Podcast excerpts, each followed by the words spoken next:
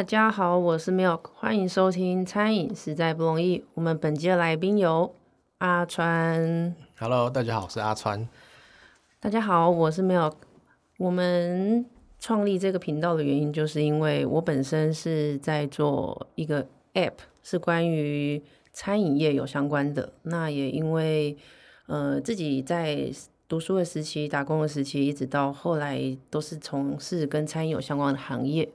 那这波疫情之下，在 A P P 这一块，我们一直都是跟餐饮业一直有在做进一步的了解，就是这波疫情大家到底受到了什么冲击？那是不是我们应该要做一些什么样的改变？那我们可以为餐饮业带来什么？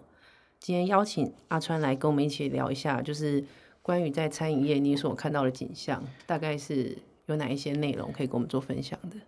对，因为我以前也是在餐饮业有做过呃很多的工作经验，然后本身也是有在经营一些品牌，那跟餐饮业也是呃息息相关这样。那我们会发现，其实餐饮业呃从疫情还没遇到疫情的时候，其实我们会发现。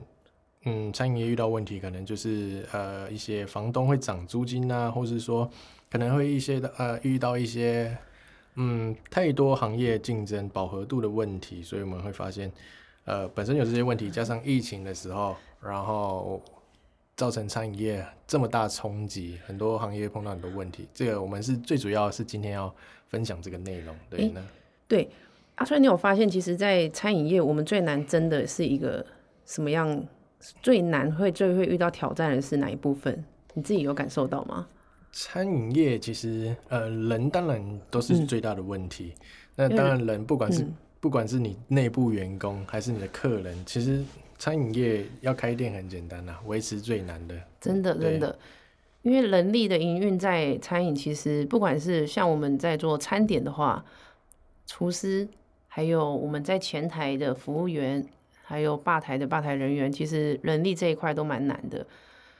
很多店家跟很多连锁品牌，他们很早就在做数位转型这一块，所以在这波疫情的时候，其实他们的冲击是有，但是没有那么大。为什么呢？对，因为相对来说，数位化这种东西，嗯，会，呃，这本身就是会可以让我们店家与客人比较少接触。那少接触这一块，就是疫情来说最最关键的。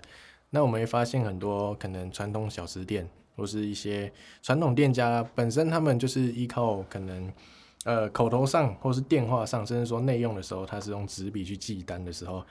那当相对遇到疫情，现在疫情最大影响一定是内用。那内用没办法做的情况下，那在做外带，那相对没有做数位转型，他们就少掉一部分的呃客客源。那相对来说，他们也会碰到可能说都不出门的情况下，大家叫外送，那他如何去面对这个疫情的延烧？而且一烧就是可能两三个月。对，我想应该很多人都没有猜测到，就是这一波疫情从五月中开始，会一直一直延续到现在八月了，它都还没有停止。我记得疫情刚开始的时候，我我本身很喜欢吃炒面，但因为其实炒面它通常都会排很多人在外面，就是那种什么鳝鱼面啊，然后羊肉炒面啊这种的，外面都会大排长龙，甚至是热炒店。但是在疫情刚开始的时候，其实这些店家他们受到的影响非常大，包括我们那时候看到有一些排队。本来要排队的店家，瞬间他都没有排队的人潮了。诶，为什么？因为大家点了之后，他会发现，诶，我过去等会不会跟人群有接触？但这些店家他们其实在之前都是仰赖很多人工的部分，所以在面对疫情的时候，他们也会受到非常大的冲击。对，疫情突然来袭，真的是会开始在反思，呃，能做怎么调整，然后怎么面对。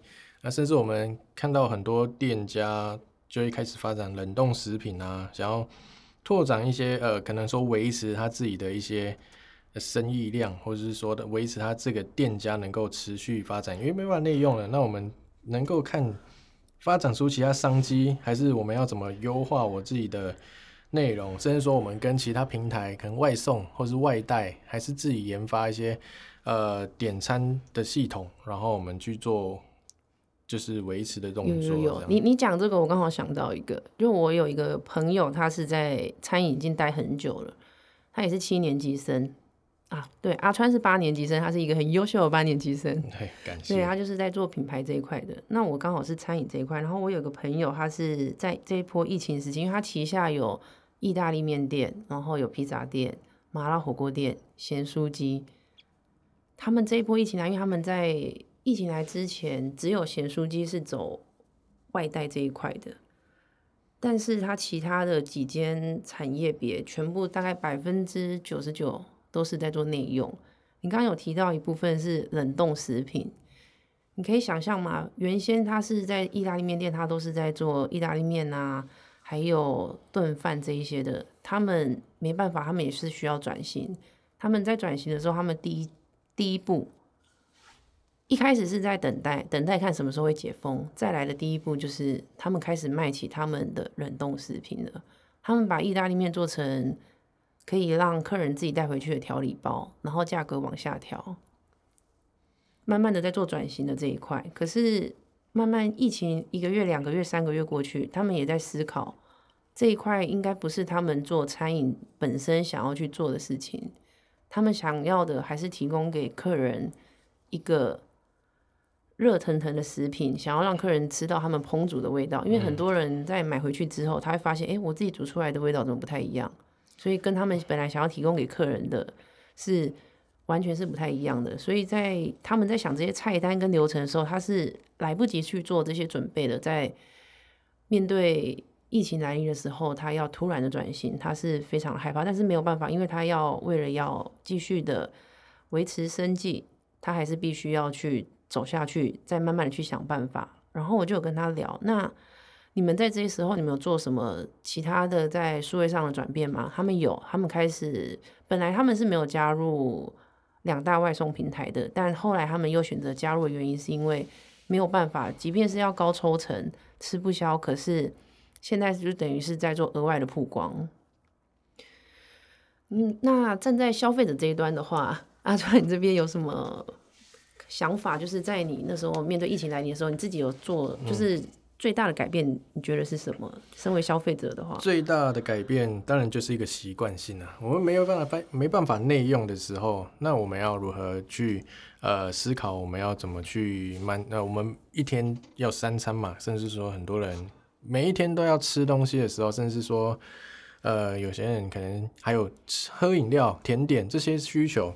那没有效，呃，其实最严重冲击当然一定是这种环境，就是比较吃氛围的下午茶店或者咖啡厅，甚至说我们晚上都会去聚餐，呃，喝个酒、酒吧、热炒店这些东西没办法满足的时候，我们相对来说，我们那个谁等 milk 牛奶，我们那个也有提到嘛，就是说，呃，冷冻食品这一块，其实冷冻食品我们把把它从平平时的呃。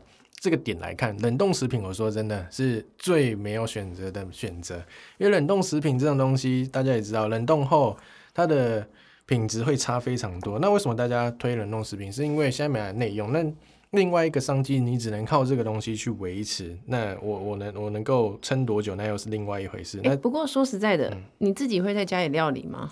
哦，我比较少。那所以冷冻食品对你来说是有诱因的吗？冷冻食品就是像我说的，没有选择的选择。我们大家其实都有一个观念，冷冻食品你做的再怎么好，它品质就是有差。你不管做什么餐点，它就是它整个可能肉的肉质，甚至说它整个品质就会下降到一等。那所以很多其实火锅店有些还会那个特意把肉都是做冷藏肉啊，冷冻肉他们就比较少。那冷冷藏的部分就会不会破破坏食材本身的一些原味，甚至说它的一些。呃，要什么结构啊，或者说一些分子，没有没有在做一个硬性的破坏，其实相对来说影响的味道会比较少。当然冷冻，所以我就会反过来说，冷冻其实没有选择的选择。但在这个疫情期间，说真的，这个选择就是所谓的没有选择的选择，会变成说它也是一个选择这样。所以很多业者会发，会现在想要推推一些冷冻食品啊，或者什么，那那都是歧视啊。对啊，哦对，所以业者他是无法打到你的心的，因为你你本身就是不太料理的，就是因为现代人其实他们都蛮忙的，所以在我们不管是消费者也好，店家也好，面临到这一次的算蛮大的改变，在后疫情时代，我站在一个嗯，我们算是一个外带自取的 App，但在这边营运端的角色来看到的话，我看到很多业者他们很无奈。我们去跟他们在做介绍的时候，甚至跟他们聊天的时候，业者充满了无奈，他们会感受到很无助。无助的原因是什么？客人不上门了，那他们的业绩从九十九趴的内用直落，剩下两成的订单，那他们要怎么走下去？我们也一直在审，就是在想这个问题，我们可以为我们的店家带来什么？那我们可以站在消费者端的话，我们可以为消费者带来什么？对啊，所以大家也是一直在思考这个问题啊，就是比较困难呐，因为大家都想着生存，但是真的挺有限的，因为疫情影响，大多可能外食族都选择可能自己在家煮，降低那个风险。那少了内用这个选项的时候，外带跟外送，那又又会是另外一个市场性。那在这么多的情况下，这么多竞争者情况下，那呃，而且外送可能又有一些隐忧问题。那甚至说外带，那外带有些人又会怕，可能跟人家有接触，所以很多东西因为疫情打乱了很多人的原本的步骤跟步调。那所以很多都也在想，哎，我们该怎么生存？对，因为这也就是为什么我们的名称会叫做餐饮实在不容易。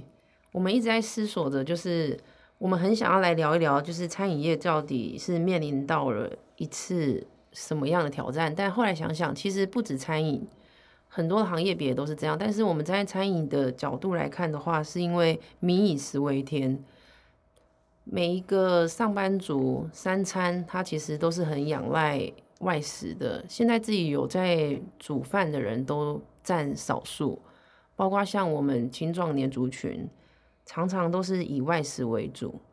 那现在创业创业者最多最多，因为餐饮业它的门槛算是最入门的，在这次的冲击底下，很多才刚创业的人，他就面临到这一次的挑战。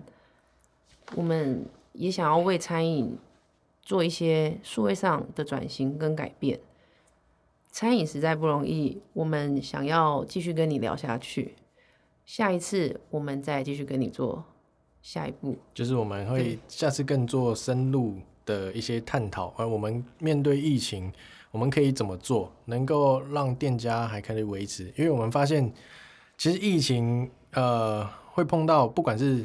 呃，新就是说想要新创的业者，说或者想要投投入在餐饮业，哎，就一投入，他发现怎么会遇到这种情况，让他让他让他的热情整个就泼一个冷水，甚至说我们其实看到很多老店，像台北的建宏牛肉面，它已经好几十年了，但也很有名，但是就撑不住，不管是哪里，到处一定都是很很多倒的店。那现在是因为大家可能还没有到大量的外出，甚至说可能去。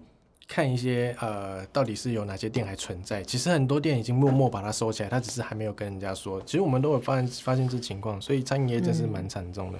那对，那我们目前我们先跟大家聊到这，那我们下次可能再跟大家。今天今天的分享就告一段落啦，欢迎大家下次可以再继续锁定我们餐饮实在不容易，下次见啦。对，好，拜拜，拜。